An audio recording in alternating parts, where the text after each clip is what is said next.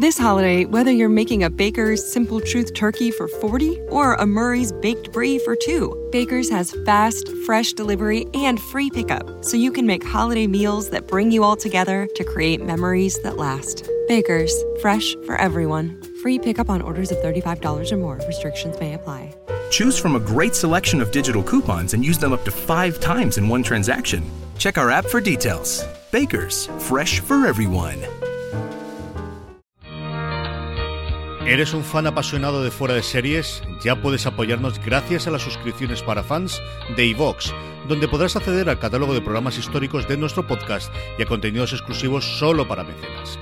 Visita la web de iVox o bien instala gratis su app en tu smartphone o tablet. Busca fuera de series, pulsa en el botón de apoyar y elige la cantidad de tu aportación desde 1,49 euros al mes.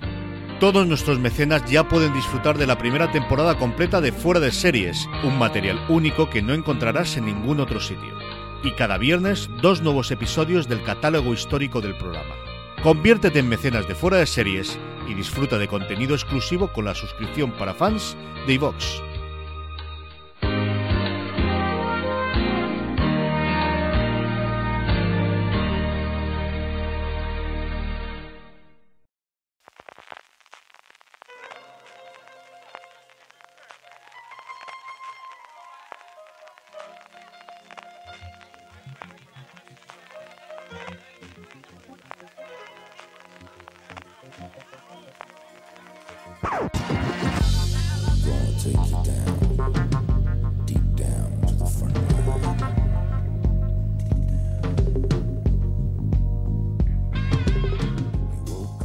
Bienvenidos a Gran Angular, el programa de fuera de series donde analizamos cada semana un tema de la industria de la televisión en profundidad.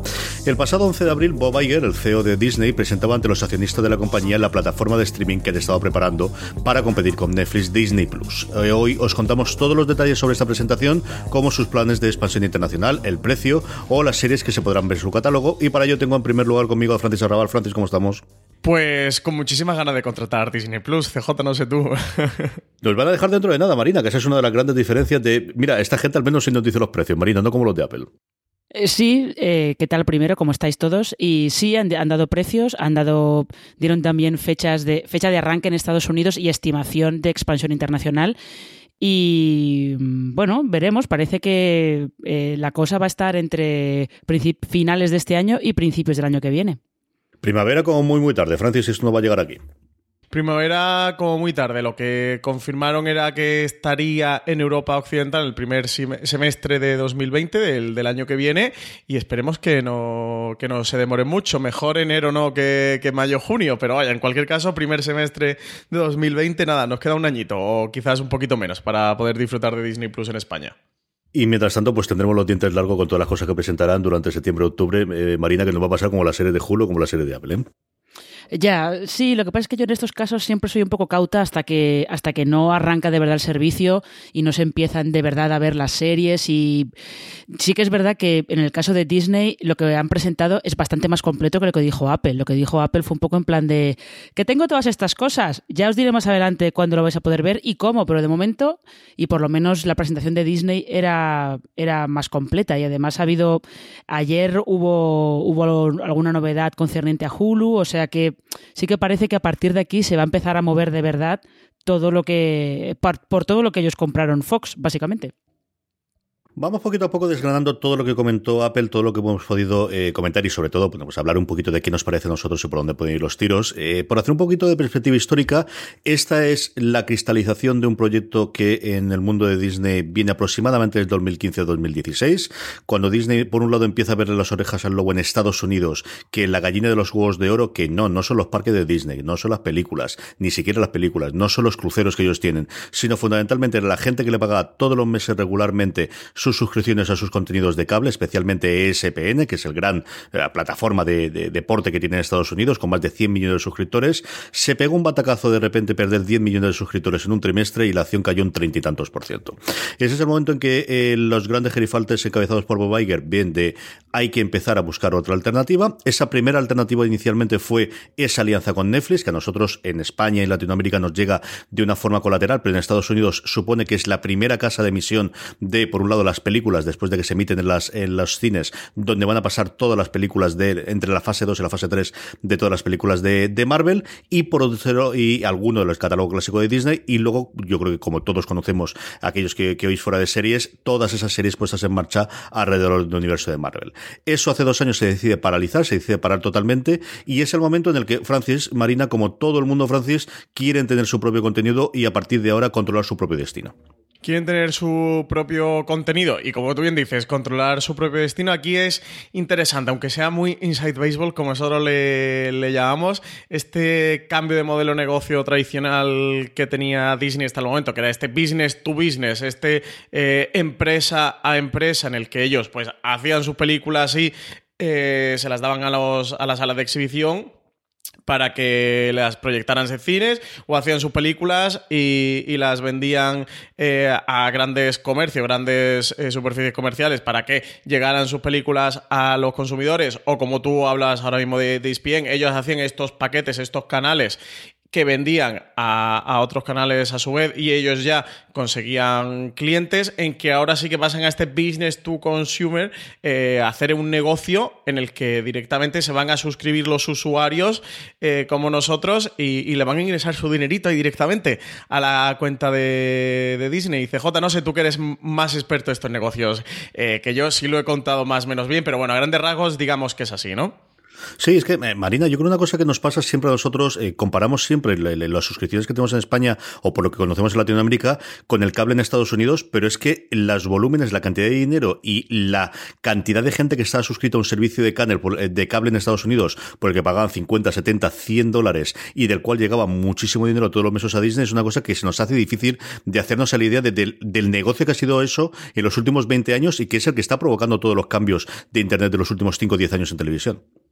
Es que eh, esto coincide con ese fenómeno que los analistas estadounidenses llevan, pues básicamente cinco años o más de cinco años hablando de ello, que son los card cutters, que es esta gente que decide dejar de pagar su suscripción a un servicio de cable y que prefieren, pues, eh, buscarse la vida en Internet, prefieren pasarse a plataformas de streaming o prefieren pasarse, por ejemplo, a Hulu, que ofrece canales en directo, o a, los Amazon Channels, que ofrece canales en directo, en lugar de estar pagando a un proveedor de cable para que les dé pues para que les dé los canales que los canales que estén en el paquete, ¿no? Y ellos no puedan elegir lo que quieran. Ese fenómeno de los cord cutters, yo creo que eh, se ha ido haciendo cada vez mayor, pero los estadounidenses, los analistas estadounidenses llevan avisando de, de esto como si fuera el apocalipsis casi 10 años fácilmente, ¿eh? Casi yo te diría que desde la huelga de guionistas de 2008. O sea, esto es lleva dando vueltas un montón de tiempo. Lo que pasa es que aquí también yo creo que se une eh, que las ventas del mercado de DVD llevan años cayendo muchísimo también. ahí se ha perdido, se ha perdido también unos ingresos importantes. Y luego que parece que se abre, se abre ahí una puerta para competir con Netflix, porque Netflix en Estados Unidos está bastante estancada. Sí, al final todo el crecimiento que ha tenido desde luego los últimos años ha sido un crecimiento internacional eh, y por eso se abre en todos los lugares, por eso llega a acuerdos como en el caso de, España llega en su momento con Vodafone ¿no? y con el resto de las, de las plataformas, o más recientemente con, Movistar Plus para intentar tener nuevos clientes y, nuevos abonados, que es al final lo que todo el mundo está intentando colocar. ¿no? Cuanto antes eh, tener esa masa crítica que haga rentable estas inversiones multimillonarias que todos conocemos y luego lo haremos de las cifras mareantes que, de inversión que puede tener Disney cuando esperan sacar dinero. La presentación que está disponible en internet, la podéis ver entera igual que he hecho yo. Eh, yo creo que vale la pena. Hombre, sí, pero al final sabéis que yo soy rarito y la otra parte de mi vida es eh, mirar estas cosas de los números y de las y los resultados financieros. Al menos por la parte de contenido, yo creo que a cualquiera le, le puede interesar. La presentación fueron en Estados Unidos tres horitas y media la que se comieron. Cuando la llegáis a ver solamente son dos horas y veinte, de las cuales la presentación sí son dos horas más veinte minutos después de preguntas y respuestas. Tuvo descanso. Yo no sé si va a tenerla o no las últimas películas de los Vengadores, pero la presentación ante los inversores tuvo descanso. para que sepáis. Y es una presentación en que en fases, evidentemente, es eh, eminentemente financiera. Nosotros vamos a centrar en Disney Plus, aunque no fue lo único que contaron, porque al final era la, presentación de resultados general y global de todo el grupo Disney, hablaban de absolutamente todo. Pero sí al menos hace una pequeña mención inicial, Francis, a los otros dos cosas que comentaron, que eran, hemos hablado de SPN y SPN Plus, que es el servicio de streaming que tiene, eh, que de alguna forma han utilizado y han empezado a tener y te permite suscribir independientemente, que es la, la gran aportada y es la primera vez que utilizaron este sufijo plus con este sufijo del más que se ha convertido, bueno, pues el referente de streaming. Y luego Hulu, que llevas muchísimo tiempo dándole vueltas a qué va a ocurrir con Hulu, qué va a ocurrir, qué va a quedar con este contenido. Con nosotros pensamos con Disney es tan eh, familiar, ¿no? Un contenido para todos los públicos y Hulu tiene algunas cosas.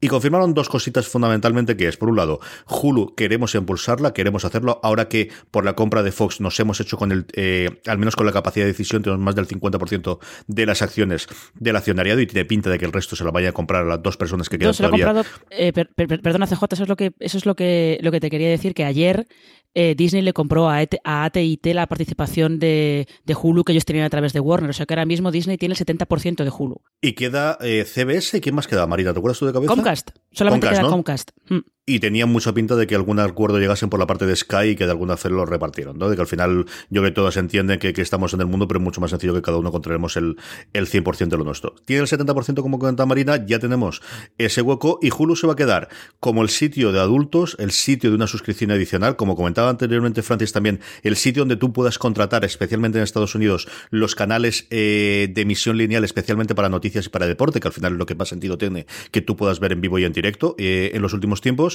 y luego todo el contenido de FX, que va a ser la casa que tengan inicialmente, y anunciaron, a diferencia de Disney Plus, que desde el principio tiene una vocación global, sí que van a hacer una expansión internacional, pero ahí se quedaron, Francis. Todavía no sabemos si vamos a poder verlo aquí en España en un tiempo reciente o de momento es, bueno, pues seguir haciendo sueños y viendo cómo podemos ver Hulu. Sí, nos dejó un poquito Bob Iger con la miel en los labios, ¿no? Eh, comentaron dos cosas, como tú decías. Por un lado, que, que tienen un plan de expansión internacional, al menos tienen una vocación de expansión internacional, pero no comentaron absolutamente nada, ni de fechas, ni de a dónde piensan ir, ni de escalado.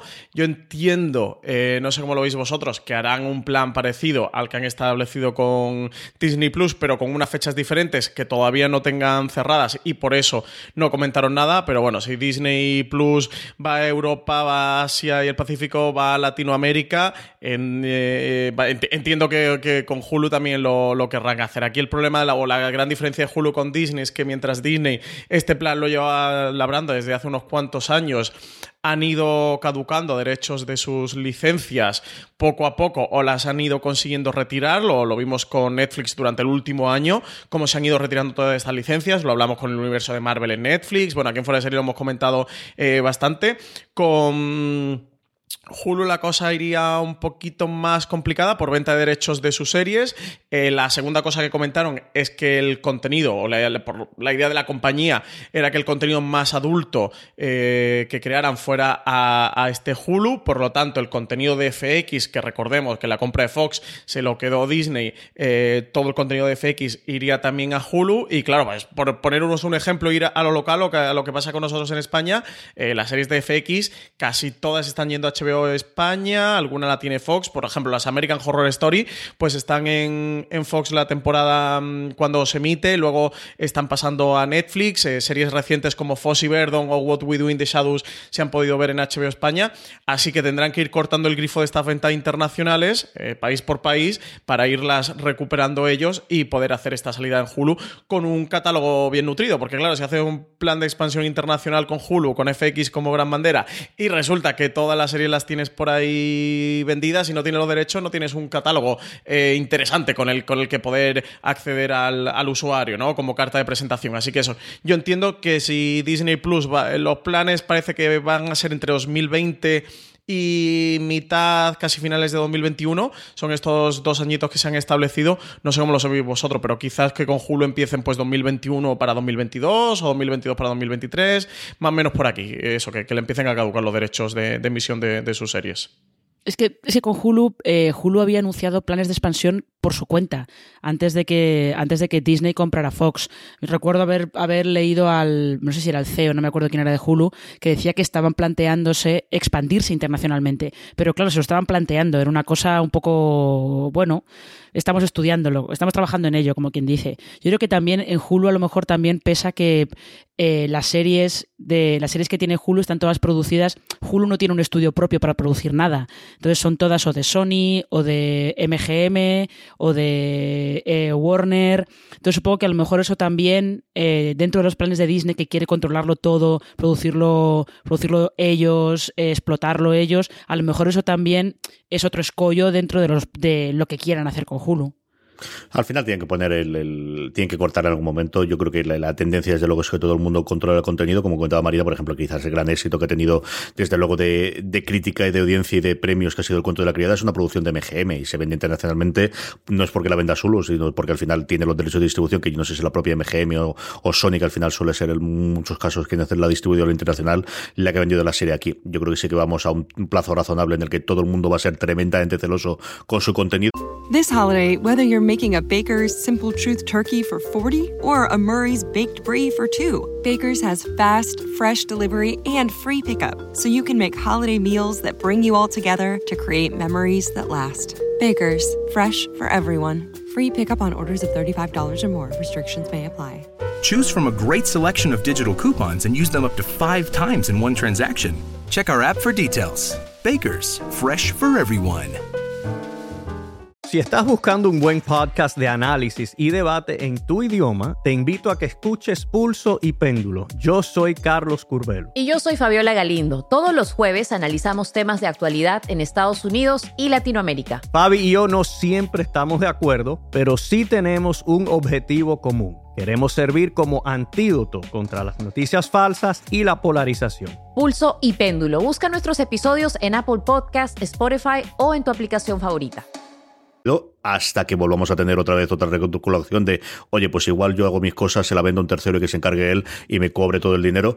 Pero eso es parte de lo que en el caso de Hulu en pequeña escala, pero sobre todo en gran escala, Disney está sacrificando y nos podemos meter ya con Disney Plus. Al final, Disney Plus vamos a tener un dinero, vamos a tener unas perspectivas, pero lo que se está dejando es de más de 600 eh, o 700 millones de dólares que tenían un acuerdo con Netflix y que, bueno, pues eh, ha decidido cambiar, o mejor dicho, decidió hace dos años, Francis, cuando hizo este cambio, cambiar un dinero en mano que entraba todos los santos meses por un negocio a largo plazo en el que ellos controlen absolutamente el destino. Sí, es este modelo que hablábamos antes, este business to business al business to consumer, eh, un cambio en la compañía desde luego importante, fundamental, sí que eso, eso más empresarial o más de, modelo de negocio para nosotros a nivel usuario, lo que nos afecta como espectadores o como serie filos es justo lo que tú decías. Ha habido licencias que han ido cancelando, que han caducado y no han renovado, han dejado ingresar en la cuenta de Netflix, tendría que ser bien importante y bien gorda, y no solo por los derechos de Marvel, y ellos recuperarlo todo para hacer su propia producción y su propio servicio de streaming, que al final no sean otros los que comercializan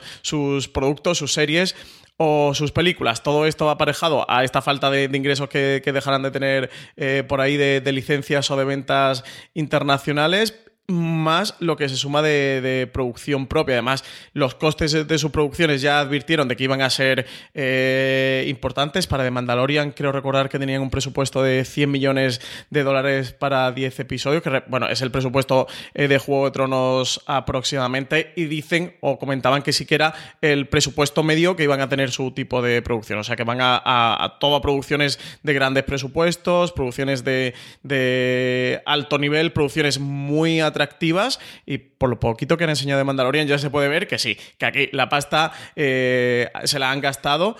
Y a ver qué nos depara este Disney Plus. CJ, yo creo que nos va a traer muchas alegrías eh, en forma de series de televisión. Marina, hablamos de 100 millones como si fuese nada.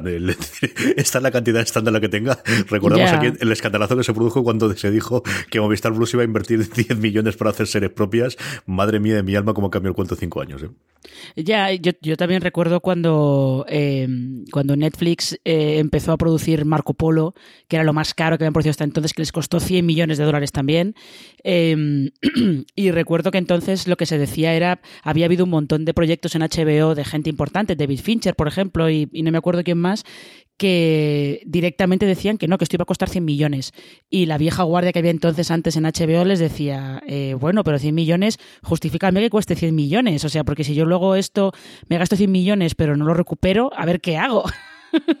sí, es un poco, es un poco la carrera, la carrera por, eh, por ofrecer algo con grandes valores de producción que está muy bien, está muy bien sobre todo porque Disney Plus ya han dicho que se va a poder ver en 4K, en súper alta definición, eh, la calidad de, de, los televisores, de imagen de los televisores ha, aumentado muchísimo.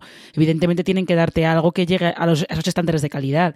Lo que pasa es que esta carrera por gastarse un dineral pues veremos qué pasa, evidentemente. Si se cumplen las previsiones que ellos tienen de, tener usuarios nuevos y crecen al ritmo que, están pensando, les sale súper rentable. Pero en cuanto haya un pequeño bache, pues empezarán a recortar. Habrá, habrá series de 100 millones de dólares y habrá muchas que, que cuesten, pues lo que cuestan habitualmente en una network, que suelen estar a 4 o 5 millones por episodio. Francis, hablaba eh, Marina de, las previsiones y de los ingresos como haría. Ellos comentaron eso. Podemos, yo creo que empezar antes y luego hablamos ya de, la interfaz y de qué nos parece y del efecto que tuvo después de anunciar el precio en, bolsa durante ese día. Eh, consideraciones generales de cuándo llega esto, en qué perspectivas están y, qué cosas conocemos acerca de la, de la plataforma Disney Plus. Pues los datos más importantes de los highlights que dio Bob Iger eran la fecha de lanzamiento en Estados Unidos, que oyentes marcaros esta fecha porque aunque no va a ser el día de lanzamiento en España, es en Estados Unidos, pero mm, nos van a enterar de noticias y de las series que, van a salir con su salida 12 de noviembre en Estados Unidos. En cuanto a la expansión internacional, comentaron eso, Europa Occidental durante el primer semestre de 2020. Habrá que ir viendo si salen en todos los países de Europa Occidental el mismo mes y el mismo día o si en cada país van escalando de una manera diferente. El único dato que dieron fue eso, primer semestre de 2020. Asia-Pacífico también dicen durante 2020, a lo largo de 2020. Latinoamérica daban el primer trimestre de 2021 para Europa del Este durante 2021, también a lo largo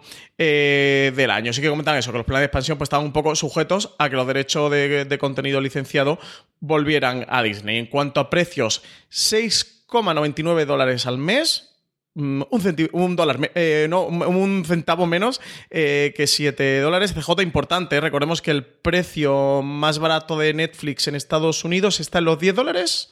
El 10 es con SD, el más comparable yo creo que es el de HD con dos usuarios, eh, está ahora mismo después de la última subida en 13 dólares en Estados Unidos. Y HBO, porque nos hagamos una idea, cuesta el HBO Now, que es el que puedes suscribirte independientemente de a través de Internet, lo más parecido que tenemos nosotros en, en HBO en España, cuesta 15 dólares. Así que bastante por debajo, pensad que que, casi la mitad de lo que cuesta eh, Netflix o, menos de la mitad de lo que cuesta HBO. Van a sacar también un plan anual con respecto a Netflix, que por ejemplo tiene una tarifa mensual, HBO eh, también tiene una tarifa eh, mensual. Esta gente sí que han sacado un plan anual, 69,99 dólares al año, lo que al mes te saldría como 5,83 dólares al mes. Muy barato, no sé vosotros qué pensáis del precio, pero muy, muy, muy barato, sobre todo muy inferior al precio de Netflix, que va a ser su competidor directo. Entendemos que es su competidor directo, CJ. Ahora hablamos sobre el precio, pero yo antes sí que quiero eh, que, comentemos un poquito lo de la fecha de lanzamiento y la perspectiva que tiene Marina de 50 millones de usuarios en cuestión de 5 años, que viene a ser un poquito por debajo de, eh, la mitad de lo que tiene a día de Netflix, que yo creo que sí que es una cantidad bastante razonable para, para esta presencia internacional que nos, que nos avecina que tenga Disney. Sí, es, eh, es una previsión razonable. Me imagino que eh, ellos han echado cuentas para que sea una previsión que tampoco sea muy loca, que sea eh, asumible, que ellos vean que, que con la expansión internacional se puede hacer y sobre todo es que han tirado el precio directamente. O están, van a competir no tanto por la fuerza del catálogo, que van a tener un mogollón de cosas, pero van a competir con un somos más baratos que todos los demás directamente. Y eso van a por Netflix de todas, todas. Porque al fin y al cabo HBO Now como todavía no se sabe muy bien qué planes tiene AT&T para, para todos esos servicios de HBO, pues bueno, está ahí un poco, va a otra cosa, pero aquí Disney Plus va por Netflix de cabeza. Francis, habla del precio. Ya que estáis locos de hablar de dinero, cuéntame, ¿qué te parece el precio? Hablar de los dineros. Es que los dineros son muy importantes para estos usuarios de Honda. Esos 69,99 dólares al año. Son esos 5,83 dólares eh, al mes. El plan que dicen que se marcaba Disney Plus son 50 millones de suscriptores en solo 5 años. Eh, recordemos que Netflix consiguió la barrera de los 50 millones de usuarios en siete años, o sea que Disney se, ha marcado dos millones, eh, eh, perdón, dos años antes para, conseguir esta cifra. También que Netflix lo hizo estando en Estados Unidos más otros 39 países y sí que el desembarco de Disney Plus es total. Yo veo que es una cifra mm, muy alcanzable o fácilmente alcanzable, sobre todo eso por el precio que creo que va a de huello contra Netflix. Eh, creemos, o, suele ser el comentario general, que todo el mundo tiene Netflix más otro servicio, pues Netflix más HBO o, más Amazon. En el caso de aquí de España, yo creo que con 7 dólares al mes, no sé en, Europa si pondrán 7 euros, si harán un poquito la equivalencia al euro y cueste 7 euros, si lo pondrán eh, un poquito mm, un poquito más caro. De momento no tenemos precio de salida en Europa, pero bueno, entendamos que o transformámoslo al euro y, y pongámoslo de 7 euros. Creo que se va a convertir en casi para todo el mundo un estándar, sobre todo muy un público familiar al que, por el que van en Disney Plus, este contenido en el que tengas todo ese catálogo de películas histórico de, Disney, más estas series que están creando, bueno, también están haciendo alguna película, ¿eh? pero por centrarnos en las series que es lo nuestro, más estas series que eh, estarán ambientadas en el universo Star Wars o en el universo Marvel, o sea que sí que creo que tienen bastante fácil entrar al, usuario y llegar a eso, como un competidor muy directo. Yo no sé cómo vosotros veis esta cifra de 50 millones de usuarios en 5 años, pero a mí me parece que, es incluso reservona, ¿eh? o sea, que la, que la pueden cumplir y se han puesto esta barra de 5 años para decir lo hemos conseguido en 3 o lo hemos conseguido en 4. Vamos a hablar de dónde se ve eh, y cómo es la plataforma. Eh, Francis, tenemos una plataforma marina. Yo creo que podemos empezar por ti y luego hacemos Francis, que lo combinamos un poquito.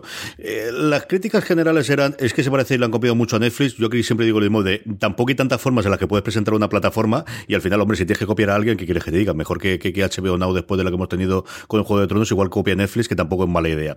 Con una gran diferencia, y esa sí que es clara desde el principio, que ellos presentan aparte del buscador, aparte de la recomendación, aparte de ese vídeo que yo creo que todos van a copiar que se te reproduce para ponerte la última novedad, eso es mm, un lugar de preferencia de nuestras cinco marcas. Disney es mucho más que Disney. Disney son cinco marcas grandes. Una de ellas es Disney, otra es Marvel, otra es Pixar, otra National Geographic después de que tenemos Fox. Y yo creo que el colocar esas cinco marcas que tenemos importantes sí que es un hecho diferenciador con respecto al resto de las plataformas que tenemos de a nosotros nos sobran marcas. Nosotros tenemos muchísimo conocimiento, tenemos muchísimo nombre mientras que el resto si han tenido solamente uno, nosotros tenemos cinco y de hecho teníamos muchos más porque Los Simpson, que es una de las grandes cosas de catálogo, y hablaremos de catálogo, ni siquiera aparece de ahí, vamos a tener 600 episodios de Los Simpson, Marina. Eh, ya es que aparte lo que hacen con eso también es, eh, es verdad, lo que es la interfaz, si la veis, es clavada a la de Netflix, es exactamente igual, eh, pero lo que hacen al colocar eso, ellos también como que curan un poco el contenido en el sentido de no te, no te, lo tiramos todo en plan de te enseñamos las novedades y luego el buscador te apañas como tú buenamente puedas, sino que te colocan esas marcas para que tú sepas qué quiero ver yo y me apetece ver documentales de National Geographic. No tengo que ponerme a buscar en el buscador. National Geographic, tienes ahí la marca, el espacio directamente para eso. O sea, eso es, es un, como un pasito más creándote esos eh, grupos, esos espacios para que tú puedas ir ahí directamente y sepas que ahí directamente está lo que te interesa. Pero vamos, la interfaz es igual que la de Netflix, que es un poco es como también lo que decía CJ, que es que tampoco hay muchas maneras de hacer una interfaz diferente de un servicio de este estilo. No, la interfaz es copia absoluta de Netflix, ¿eh? o sea, pero muy, muy copia. Francis, de los cinco, y yo creo que podemos hablar ya de catálogo, que número cuatro, me había dejado fuera de la Guerra de las Galaxias, que quizás es uno de los grandes eh, eh, eh, mm, sobre creación propia o creación nueva que va a tener para la plataforma. El gran ejemplo, desde luego, es de Mandalorian, de lo comentábamos, y todo el mundo lo conoce, porque al final es la primera serie de, acción real, cuando ha habido bastantes intentos de hacerlo en el mundo de, la Guerra de las Galaxias, incluso en el movimiento original, ¿no? La que tenía George Lucas todavía los derechos, se hicieron varios intentos de Estados Unidos y no habían funcionado. Tenemos por un lado el catálogo histórico, que es una de las partes importantes. Ellos van a recoger absolutamente todas las películas. Todas las estrenos, por ejemplo, de Marvel a partir de Capitana Marvel van a ir en segunda ventana a su servicio de destino de Disney Plus. Vamos a hacer exactamente igual con Pixar. Vamos a tener la Guerra de Galaxias. Pero lo que la gente va a querer es saber, más allá de ese catálogo, que yo creo va a hacer que muchísimos padres al menos nos suscribamos al, al servicio de cabeza, es todos los proyectos. Y aquí contaron alguna cosa con alguna fecha, aunque lo mejor todavía está por venir. Aquí nos falta todavía muchísimo saber cuándo el funcionamiento, eh, la plataforma se ponga en funcionamiento. Sí, eh, sí que fechas concretas confirmadas de manera oficial. Dieron eh, poca cosa, aunque todo lo que anunciaron en esa presentación parece que va a estar disponible entre el 12 de noviembre, que es el día de su salida en Estados Unidos, y los siguientes 12 meses, es decir, entre finales de 2019 y 2020, las series que comentaron en la presentación eh, estarán disponibles. Comentaron en la presentación series de Marvel, que, bueno, lo que ya conocíamos, no, no, no anunciaron nada nuevo, de hecho, alguna que ya hemos conocido por filtraciones no hablaron de ella, como el caso de Hawkeye, de, de Ojo de Halcón, sí que hablaron de WandaVision, eh, de la serie de Loki, de The Falcon and Winter Soldier y de Marvel's What If, que, es serie de animación. Eh, de Star Wars, por supuesto, hablaron de, Mandalorian y de la de. Mm, esta que están preparando también de animación de Clone Wars. Y la que, está, la que sigue sin título sobre Cassian Andor, que es el personaje que interpretaba Diego Luna en Star Wars eh, Rogue One. también comentaron otras series, como son el, el de High School Musical o el Diary of a Female President, que tiene a mm, Gina Rodríguez como productora ejecutiva y también comentaron de Pixar. Está ambientada en el universo de la película de Monstruos S.A., que es Monsters at Work, que por supuesto será de animación, y también eh, animación en el mundo de Toy Story con el personaje este nuevo que van a introducir en Toy Story 4, que es Forky, que se titula Forky Ask a Questions. Eh, una, puntualización, perdón. Eh, la serie de Clone Wars no es nueva, ¿eh? es repesca la serie aquella de Clone Wars que hubo en su momento, que luego estuvo en Netflix y tal. Van a repescar eso otra vez, pero no se sabe muy bien. pero van a darle una nueva temporada, ¿no? Sí, sí, sí, pero que no es nueva, te quiero decir. Que, ni siquiera es, un reboot, es continuación de esa serie. De todo esto, ¿qué es lo que más te apetece, Marina? Y luego eh, hablamos un poquito de cómo se va a emitir, porque de lo poquito que comentaron en la presentación es que a lo mejor utilizar el mismo modelo de Hulu, de, si la serie van a ser unos cuantos episodios iniciales y luego eh, episodios semanales, y comentamos eso, pero de todo esto, ¿qué es lo que más te apetece ver, Marina? Em, hombre, yo tengo mucha curiosidad por ver de Mandalorian, la verdad. Eh, yo soy muy fan de Star Wars, incluso eh, soy fan de las cosas de Star Wars que los fans, entre comillas, detestan, tipo Rogue One y los últimos Jedi, por ejemplo. Em, entonces, tengo curiosidad por ver qué hacen con The Mandalorian. También es BP vuelve a tener grandes noticias para todos los conductores. Cuando vayas a repostar tendrás un ahorro de hasta 40 céntimos por litro en Península y Baleares y 35 céntimos por litro en Islas Canarias, incluyendo la bonificación del gobierno. Cada vez que visites una estación BP en la península y Baleares, puedes ahorrar y disfrutar de todas las ventajas que ofrecen en su programa Mi BP. Y si lo haces desde Canarias, podrás disfrutarlas a través del plan Dino BP. Así que ya sabéis, BP nos lo pone fácil para ahorrar al máximo estés donde estés. Hazte con su tarjeta en sus estaciones de servicio y si quieres consultar más información, puedes hacerlo en mibp.es y plandinobp.es.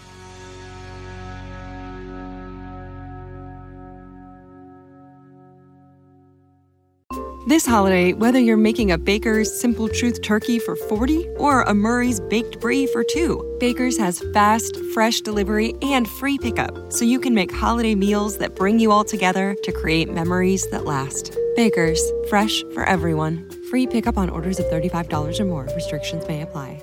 Choose from a great selection of digital coupons and use them up to five times in one transaction. Check our app for details. Baker's, fresh for everyone. Verdad que están dando muchas vueltas a, cosas del universo clásico de Star Wars pero me parece más interesante lo que están haciendo con Star Wars que lo que están haciendo con Marvel, porque en Star Wars están contando cosas originales y en Marvel están, están adaptando cómics de una manera más o menos libre, pero están adaptando cómics al fin y al cabo. Entonces tengo curiosidad por ver cómo se meten en las series de acción real, si eso va a alguna parte o al final va a resultar que George Lucas era incapaz de sacarlas adelante con razón. Veremos. Francis. Yo le tengo unas ganazas impresionantes a The Mandalorian. Mira que hay series de Marvel, pero quizás a la que más le tengo ganas es de Mandalorian. Eh, voy a decir, perdonadme esta terrible frase de que puede ser las, la nueva Juego de Tronos. Por favor, no. Stop, stop. Pido disculpas por esto, pero sí que creo que, que The Mandalorian puede tener esa capacidad, ese poder. Enseñaron en la Star Wars eh, Celebration, bueno, y en, el, en, la presentación de, de Bob Iger a los accionistas, también enseñaron, no llega a ser un teaser de Mandalorian, son unas cuantas imágenes de la serie en sí, que imagino que serán las imágenes que habrán o que estarán montando para ese teaser o ese primer teaser que enseñen de la serie, junto a un poquito de making of de John Favreau, que es el showrunner de, la serie, comentando cómo se está haciendo la producción. Creo que también está uno de los directores de arte de Mandalorian. Sale Pedro Pascal, que va a ser el protagonista, la víbora. Eh, de la figura roja de Juego de Tronos. Y las imágenes son sensacionales, de verdad que se han gastado todo el dinero del mundo. El diseño de arte es espectacular. Lo poquito que se ve, que se ve muy, muy, muy, muy poquito, eh, pero tiene una pinta fabulosa. Y luego CJ, pues como no, todas las series de, Marvel, le tengo muchas ganas. Especialmente este Hawkeye, si, si van a tirar por adaptar la obra de Matt Fraction junto a, junto a David Aja. Y un poquito Loki y WandaVision también. ¿eh? Recordemos que además las series de Marvel confirmaron que van a continuar los actores de las pelis, es decir, en Loki tenemos a Tom Hiddleston, en, Hawkeye vamos a tener a Jeremy Renner eh, y así sucesivamente. Así que también le tengo muchas ganas. Y este Marvel's What If, no sé, CJ, que tú creo que también te ha salido algún What If, ¿no? Eh, a los fans del cómic o incluso gente que no conozca estos What Ifs de Marvel, creo que es algo que le puede llamar mucho la atención y desde luego eh, nos va a apetecer. Y hombre, Monsters at Work, pues siempre una serie animada de monstruos, S.A., pues, pues lo mola todo.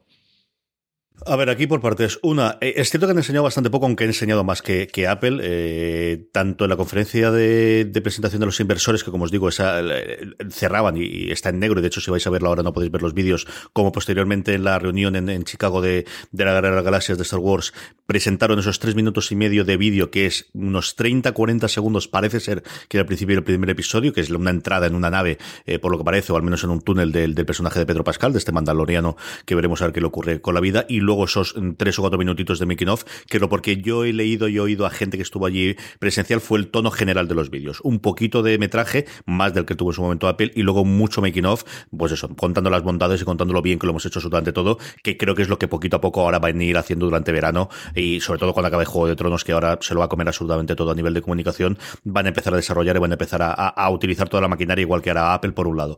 Del resto, yo con mucha diferencia, lo que más ganas tengo de ver, desde luego, es la adaptación del, del cómic de y de Fraction que sí que todos los rumores que he oído es que, que va a ser, es uno de mis cómics favoritos de toda la vida y el, junto con Saga, el cómic que me hizo volver a leer cómics después de casi 10, 15 años en los que leía muy poquita cosa hace 5 años cuando se publicó. Es una absoluta y delicia eh, de miniserie y también por lo que puede significar, porque yo creo que sí que hay muchísimas en los 80, 90 años de cómic, muchísima historia que tradicionalmente no se ha podido contar, primero por presupuesto y segundo porque el sentido de una serie era que pudiésemos tener muchísimas temporadas y eran unas grandes miniseries y se habían quedado otras conejadas y que eso sí que lo permite. Igual que va a permitirlo en un universo de Star Trek hacer eso. Miniseries con personajes concretos que recuerden, sí, cosas como Picard, pero también cosas menores y poder hacer ese tipo de historias que se podía hacer en los cómics, que se podía hacer en los libros o en las novelas o en, una colección de relatos, pero que no tienen sentido en el audiovisual. Ahora con las plataformas de streaming tienen todo el sentido del mundo y además creo que va a proliferar, ¿no? Después de, del éxito de cosas como American Horror Story, el que puedan contarse esas historias. Y si tengo mucha gana de ver lo de Fraction y Aja, quizás más, ahí me debato entre una y otra, lo de What If que contaba Francis. Es uno de mis cómics favoritos de crío. Yo era, yo creo que el que más disfrutaba leyéndolo, esas alternativas, esas historias alternativas en el universo Marvel, que, que, era para la gente muy fan, en el que conocías el de referencia y hacías verdaderas locuras, y que era totalmente impensable poder hacer una adaptación clásica por lo que os comentaba, porque al final no podías tener eh, nuevas continuaciones, pero tiene todo el sentido de una plataforma de streaming como Disney Plus y más aún en, el sector de animación. Tengo muchas, muchas ganas de ver qué, qué podemos hacer. Em, vamos cerrando con el, con el programa para comentar el invento. Eh, Francis. ¿Cómo cambia el panorama de streaming o cómo ves que cambia el panorama del streaming con esta entrada de, Disney Plus? Comentamos después de hablar de Apple cómo veíamos el panorama, ¿cómo ves esta parte? Pues desde luego, como hemos ya repetido en este programa, enseñaron bastante más que Apple, eh, han dado día de salida concreto, han dado planes de expansión internacional, han dado premio, comentaron en qué dispositivo se verá, que por cierto, se va a ver en todas partes, ¿eh? eh oyentes, no, no tengáis miedo que podréis contratar Disney Plus y lo vais a ver en todos sitios, en los smartphones, en las tablets, en las Smart TVs, en los dispositivos de streaming como Chromecast, en las videoconsolas, vaya a poder descargar el contenido, no como HBO, que sigue sin poder descargar el contenido, CJ tenía que decirlo. qué obsesión, qué obsesión. Eh, hombre, es que cada vez que cojo el tren y no me y tengo cinco episodios pendientes de HBO, ya te quiero decir el cabreo que me cojo. Eh, van a tener resolución 4K con soporte HDR, o sea, eh, teniendo en cuenta todo esto y que parece que salen a full, yo creo que sin duda va a ser el gran competidor de Netflix. Esto que se ha, que se ha ido comentando constantemente y además de que se ha catalogado incluso como el Netflix de Disney, que ese titular así ya un poco manido a estas alturas, pero sin duda creo que va a ser el gran competidor de Netflix. Creo que tiene dos grandes bazas por un lado, ir al sector familiar, o sea, mm, cualquier persona que tenga una familia con un chiquillo o más chiquillos eh, por 7 dólares o 7 euros o lo que valga en Europa, eh, no veo la posibilidad de que no lo contrate, aunque sea eso, para poner películas de, Disney en bucle y para familias que tengan chiquillos, CJ o yo que soy un obseso de, las películas eh, de Disney, no veo, no, veo la posibilidad de que, de que, no lo puedan contratar. Y luego, por otra parte, eso, todo el contenido original que va muy al fandom de Marvel, muy al fandom de Star Wars, muy al fandom de Disney, muy al fandom de Pixar. Eh, son algunos de los mayores fandoms que hay a nivel internacional, de las grandes marcas de cultura popular que hay a nivel internacional. Eso, ya mm, juntas a Disney y juntas a. junto a Pixar y juntas a Marvel y juntas a Star Wars, eh, ¿qué, más queremos? Lo, eso, los fans de la cultura popular. Así que sí que veo que van muy claramente a por ellos. Además, eso teniendo un precio tan reducido. ¿Cómo puede cambiar el panorama de streaming o cómo puede quedarse respecto al resto de competidores? Aquí con Apple hay que ver el precio y, por ejemplo, tú comentabas en el gran angular que grabamos sobre, sobre Apple, que sí que creías que iba a ir a un precio un poquito más alto, quizás 15 dólares o así. Yo creo que, que tirarán 5 dólares o algo un poquito más económico o 10 dólares como mucho, porque si no creo que les va a costar competir. Eso Apple todavía es una incógnita. Yo creo que por septiembre quizás sepamos algo más. HBO, seguimos en incógnita de qué va a hacer AT&T y este Warner Media si aparece o no aparece y el DC Universe que tienen por otro lado. Sigue por ahora todo un poco desmarcado, así que tenemos que tener más noticias. Yo creo que para HBO, a falta que lo reunifiquen todo en un gran Warner Media o ver qué hacen, creo que es un palo duro, más ahora que se le está acabando Juego de Tronos. Y Amazon Prime Video, no sé CJ, pero yo creo que va más un poquito por su lado, ¿no? Con sus channels, con integrar a nivel internacional, pues, Stars y, eso.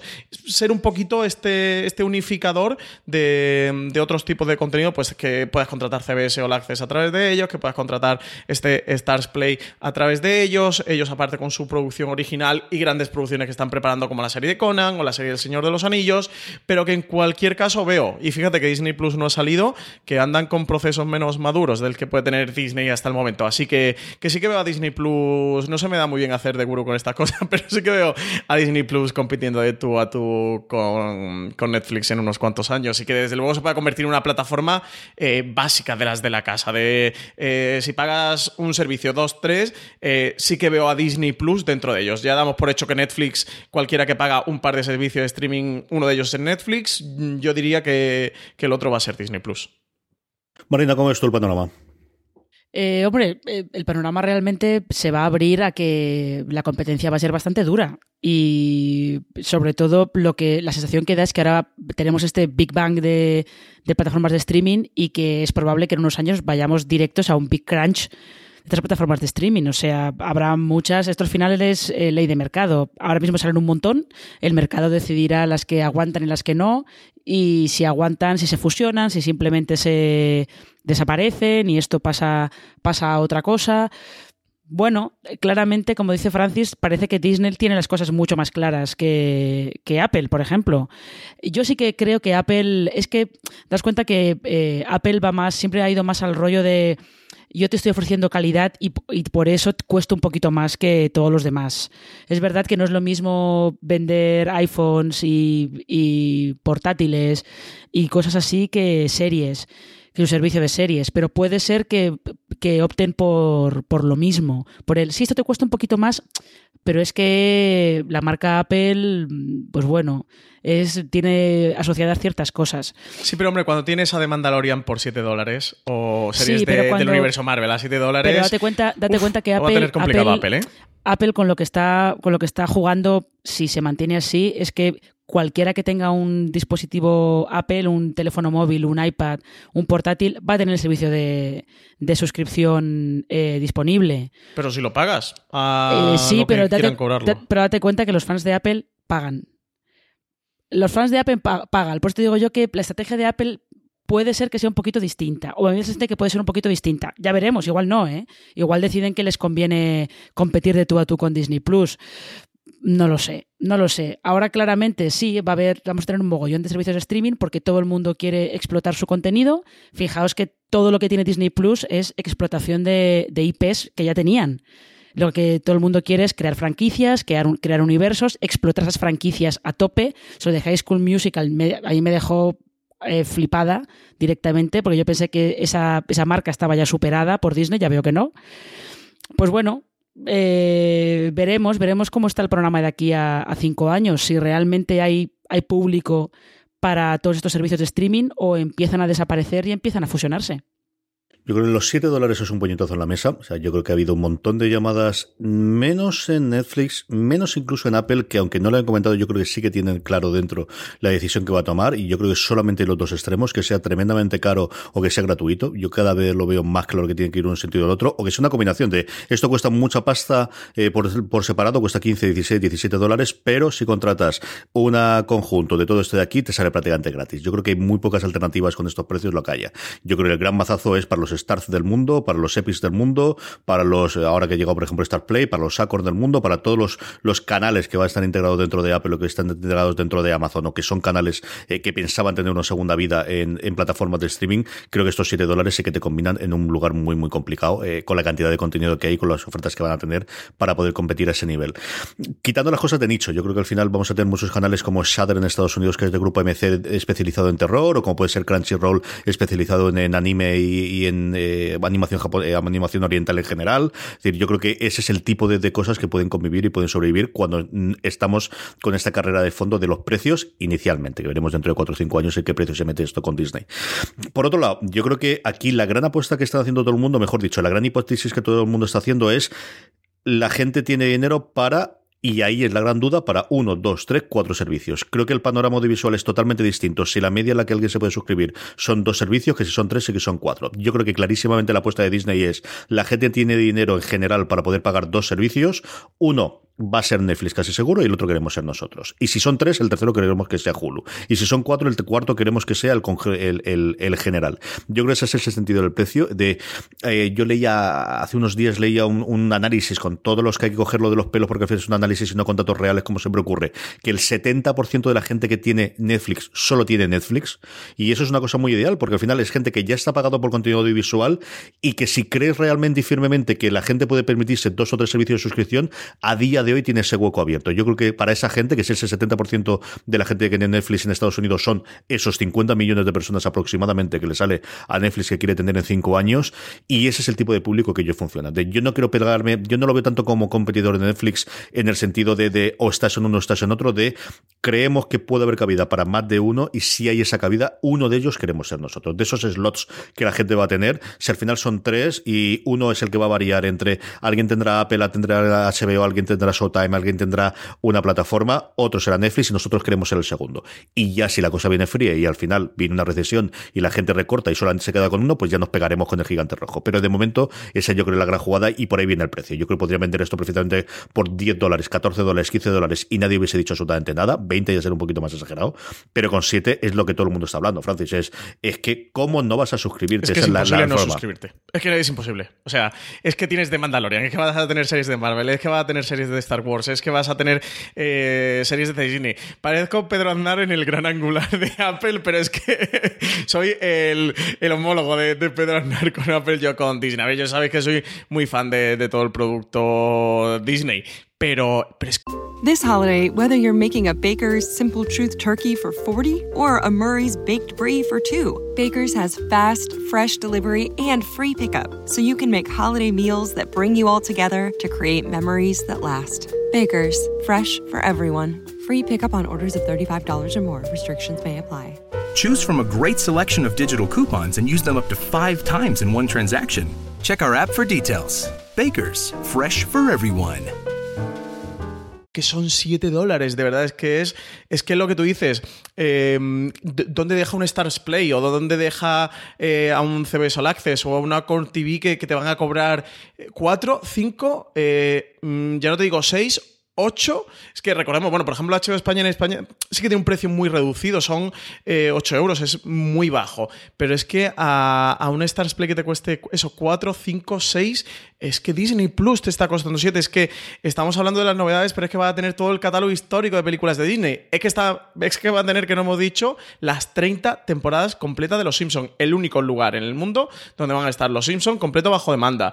Eh, han confirmado que van a tener Malcolm in the Middle. Bueno, y van a tener un catálogo enorme, que eso no estamos hablando del catálogo porque estaban más enfocados en las novedades eh, que va a tener, pero es que el, universo de series que, van a partir de aquí, de franquicias como Star Wars, Marvel o Disney, tienen unas posibilidades infinitas de, creación de, contenido. Y ya no te cuento, cuando empiecen con las series de Marvel, como estas series que han preparado, tipo miniseries, que las van a ir conectando a su vez con el universo cinematográfico, que se van a retroalimentar de todo este Vengadores Endgame, de la nueva fase que habrá de Vengadores después de todo lo que ocurra de Endgame. Eh, por eso os digo que creo que son los que, los que quizás no, han venido últimos porque van, van a venir otros después y Warner Media todavía tiene que venir, pero los que sí que parece que tienen muy claro cuál es su segmento, cuál es su negocio y a dónde tienen que ir a competir y que a su vez por otra parte están preparando Hulu con un contenido más adulto, eh, iba a decir de series premium o de series eh, así más em, de, de quality TV,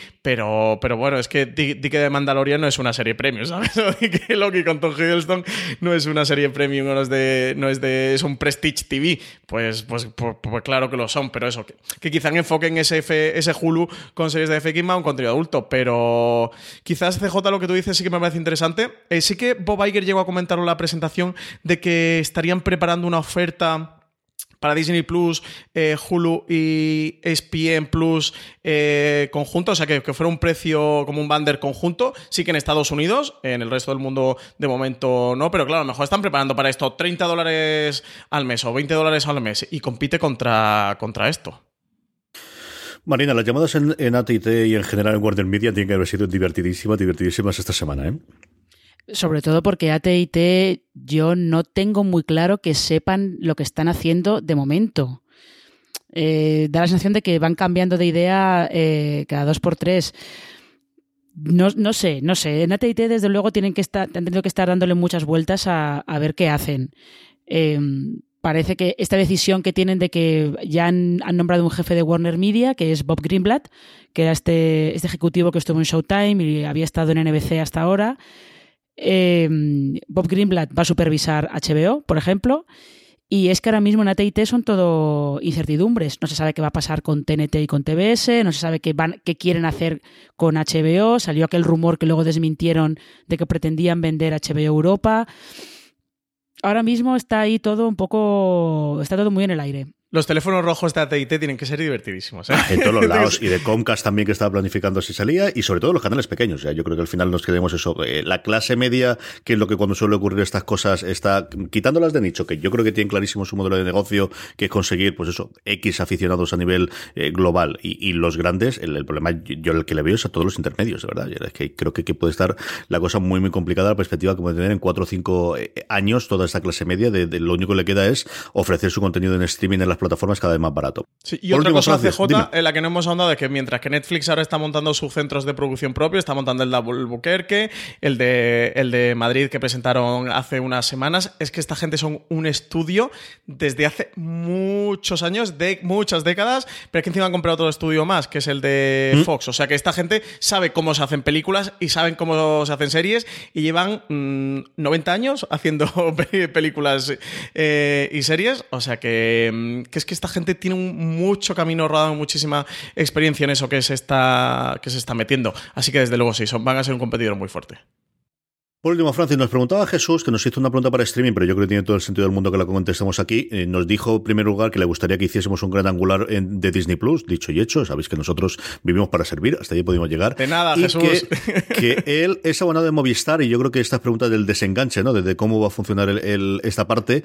Movistar seguirá teniendo contenidos de Disney, las películas, los series y los canales. Recordemos esos canales típicos que son hacer especialmente en Navidad, específicos para sus series y sus películas. ¿Y hasta cuánto tiene el contrato del canal Disney Movistar? Yo no sé, Francis, si sabes alguna cosa Marina. Yo pregunté, he preguntado a prensa, pero me han dicho que estas cosas volaban mucho más alto y que ellos no tenían, no tenían acceso a este tipo de información. Yo por especular, porque no tenemos, no sé si Marina sabe alguna cosa ¿eh? que, yo no, que yo no sepa, pero por en base de la especulación entiendo que de Disney no va a haber nada, absolutamente nada, en ninguna otra parte que no sea dentro de, de su propio catálogo, de su propio servicio, que va a ser este Disney Plus.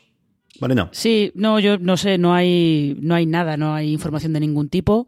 Eh, Movistar no ha dicho esta boca, esta boca es mía. Y yo estoy con Francis y sobre todo ese, ese dato que, da, que dieron en, en, la presentación de Disney Plus de que la expansión internacional estaba sujeta a que los derechos de contenido licenciado volvieran a, a Disney, quiere decir que Movistar va a perder todo lo que tenga Sí, de, sí, sí. de Disney. Incluso aquel, aquel rumor que yo no sé por qué salió, aquel rumor que decía que Disney Plus iba a entrar en España integrado en Movistar, eh, yo creo que alguien confundió los canales especiales de Navidades de Movistar Plus con Disney Plus. Lo dudo mucho, ¿eh? El, plan en el que están, en el que han presentado el servicio en el- y por lo que hablan, Disney Plus va a salir independiente. O sea, no creo yo que tengan. Movistar aquí no va a tener ni voz ni voto. Aquí son, ¿quieres producto Disney Plus? Eh, ¿Quieres producto Disney? Mm, siete euritos al mes. O sea, yo creo que no hay ninguna otra posibilidad, CJ. Hombre, eh, yo me lo hubiese creído hasta la integración con Netflix. Yo esa es la única que me hace dudar de, pues si ya lo hicieron con Netflix, podrían llegar a algún acuerdo que además aquí se llevan bien. Yo creo que va a seguir existiendo cosas como Disney Channel con el tipo de contenido que tienen. Creo que, por ejemplo, Frozen no hay ninguna posibilidad de que se la sigan emitiendo, pero a lo mejor tiene un pase de especial, ¿no? Pero lo, lo que no vas a tener es en video on demand. Eso sí que no va a existir. Yo creo que los canales lineales que tengan los acuerdos, yo creo que tienen su, su público, hacen sus anuncios, eso yo creo que van a seguir existiendo, vas a tenerlo. Lo que veo tremendamente complicado, pues hombre, a lo mejor no Elena de Avalor, que la sigues teniendo en, en video on demand en Movistar Plus, pero sí, como os digo, las grandes películas clásicas de Disney que a día de hoy podéis encontrar, o alguna de las series, desde luego las, las nuevas que realicen para la plataforma, esa sí creo que va a estar. Y sobre lo que esté disponible, como os digo, yo no sé cómo van a hacerla. Hace dos años me hubiese dicho, yo creo que salen, pues como sale aquí HBO, de cada independiente, y tú te suscribes y arreglado, pero claro, es que mm, tienes todo el mundo que desembarcó en España, normalmente habéis venido de la mano de alguien, especialmente Vodafone inicialmente. Hemos tenido esa integración con Netflix dentro de Movistar Plus. No sé exactamente cómo podrías encajar el catálogo, pero algún invento se les ocurriría o alguna forma hay que hacerlo, porque yo creo que sí que Movistar, eh, yo creo que a día de hoy tanto Orange como Movistar como, como eh, Vodafone sí que estarían totalmente dispuestos, desde luego, a sentarse y a ver las condiciones que les establecería para hacerlo. También creo que la situación de las, eh, de las Smart TVs lo hace mucho más sencillo a día de hoy que puedas instalarte una aplicación de Disney Plus que hace 4 o 5 años, eh, eso sí que lo, lo bastante claro. No lo sé, esa yo creo que es una de las grandes incógnitas que tendremos de cara al año que viene, de si se vienen de la mano aliadas eh, de alguna de las compañías telefónicas o si es totalmente independiente cada uno, eh, cada uno se suscribe independientemente y va tirando piñas por ahí. Sí, la posibilidad que comentas de que Disney hiciera como Netflix es interesante, pero bueno, recordemos que al final sí que puedes disfrutar actualmente Movistar ¿eh? del contenido de Netflix dentro de Movistar y que te lo cobre Movistar y que no tengas que tener dos facturas, pero al final no estás dejando de, de contratar Netflix, al final contratas. Entonces, bueno, que pudiera estar Disney Plus dentro de Movistar y puedas disfrutar de su contenido integrado dentro de un mismo catálogo y con un channel de Disney Plus dentro de la propia interfaz de Movistar. Eh, sí, pero al final vas a pagar los 7 euros y, lo único que eso vas a pagar Movistar y Movistar se los pagará Disney, pero al final lo vas a estar pagando. De hecho, creo que el mayor descuento que tenías eh, con esta oferta de tener Netflix dentro de Movistar eran los paquetes más altos, que creo que te llegabas a ahorrar un euro. O sea, que, que es casi testimonial. No es más, eh, lo tengo todo integrado y tal, y en una única factura, que algún beneficio económico o que te regalen Disney Plus, como por ejemplo Vodafone sí que hace con Filming o con HBO, que en ciertos paquetes lo tienes incluido dentro del precio, que es lo realmente sustancial, ¿no? Para un, para un abonado. Es que yo creo que a Disney no le hace falta esto. A Netflix sí que le hacía falta entrar en España de la mano de alguien, porque no era una marca tan conocida en España. Disney lo conoce todo el mundo. Yo, yo es que creo que no lo van a hacer, que van a venir, que van a venir independientes por eso, porque todo el mundo sabe lo que es Disney. Cuando entró Netflix en España, pregunta, tú pregunta, preguntabas a cualquier persona normal, no tenían ni idea. Y de hecho tardó, Netflix tardó por lo menos un año, un año y medio en que la marca fuera conocida a un nivel eh, bastante, bastante popular. Ahora mismo la conoce todo el mundo. En el primer año en el que entraron no, no era el caso. Disney no está en ese caso. Disney, lo- Disney tiene una marca ya muy asentada en España y lo que le interesa es entrar independiente.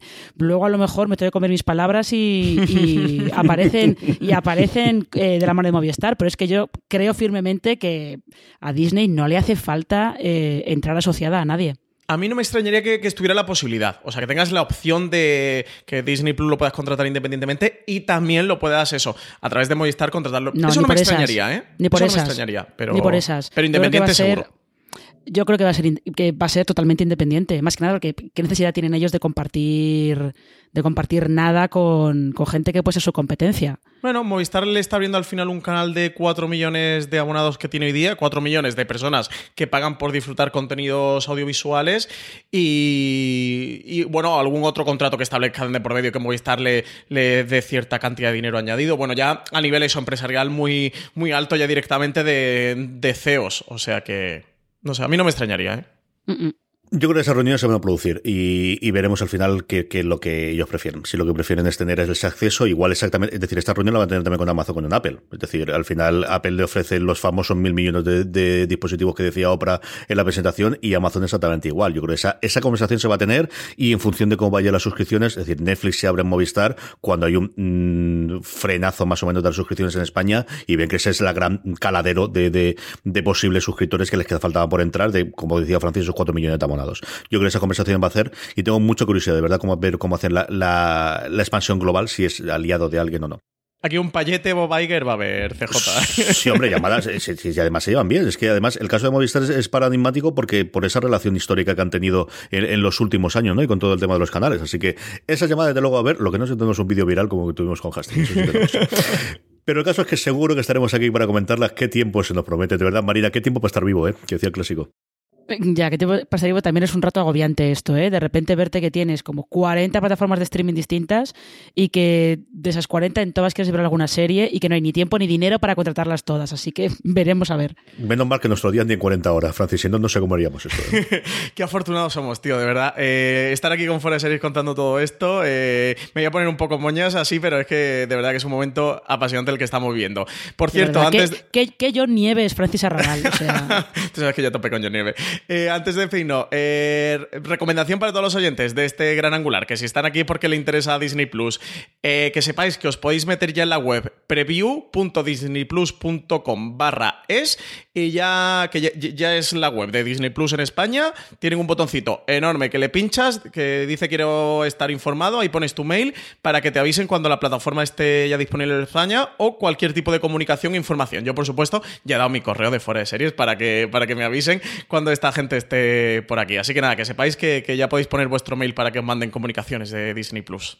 Y podéis ver la presentación completa, las 2 horas 31 minutos 56 segundos, sin trailers y sin vídeos, entero en la, en la página web de, eh, de, inversores de Walt Disney, que se lo pondré en las notas a María para que la ponga en las show notes. Unas show notes que estarán junto con todo el contenido de los programas y muchísimo más, como siempre, en fueraseries.com. Tenéis allí todo el repaso que hicimos en la web a eh, la noticia de, de, la presentación de Disney, a la fecha de estrenos, mucho más contenido conforme esta buena gente nos lo quiera seguir contando y evidentemente tenemos mucho más contenido en audio como siempre en nuestro canal de podcast. Allí donde reproduzcáis podcast, Spotify, Vox, Apple Podcast, buscáis fuera de series, os suscribís y a partir de ahí nos podéis escuchar todos estos programas como este gran angular que ya tengo a sufrir. Marina Such, hasta el próximo programa.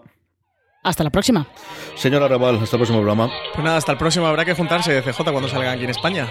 Sí, señor. Alguna cosa que habrá que hacer. Y a todos vosotros, gracias por estar ahí. Como siempre os digo, recordad, tened muchísimo cuidado ahí fuera.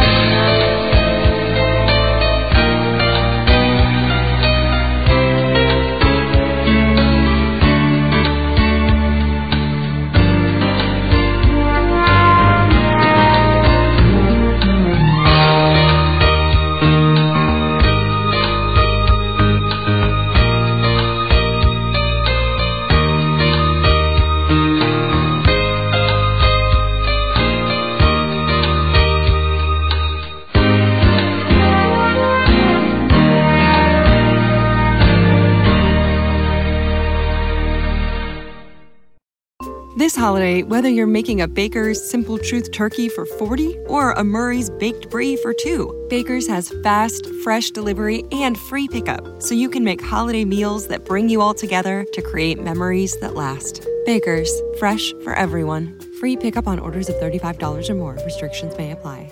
Choose from a great selection of digital coupons and use them up to five times in one transaction. Check our app for details. Baker's, fresh for everyone.